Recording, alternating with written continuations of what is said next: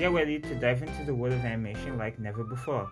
Introducing Animation Relation, the podcast that explores the captivating and relatable storylines of our favorite animated shows and movies. Hi everyone, I'm Claude. And hi, I'm Jan.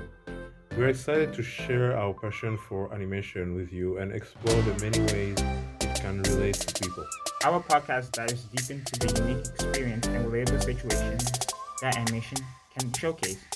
Each episode will chat with everyday fans about a specific relatable storyline that is featured in animated shows, films, and or anime, and we'll analyze the storytelling techniques that make them stand out.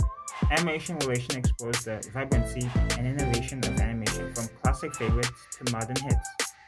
We're here to show you the power of animation and the many ways it can make us feel be seen. I think from the adult perspective, where I am now, um, I think it's impactful in the sense that like seeing your own represented in animation because a lot of times the characters you're looking at or the shows you watch have some of the most inspiring strong characters and i think it can do a lot more than people think when they see someone that looks like themselves and and they can say wow i can be like that guy he looks like me he, i can achieve the same thing he does By the end of each episode, we hope to have left you with a newfound appreciation for this vibrant art form and some exciting new anime worlds to explore.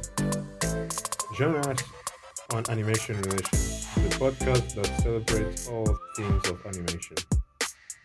Available now on major podcast and social media platforms such as Spotify, Apple Podcasts, and wherever you get your podcasts. Música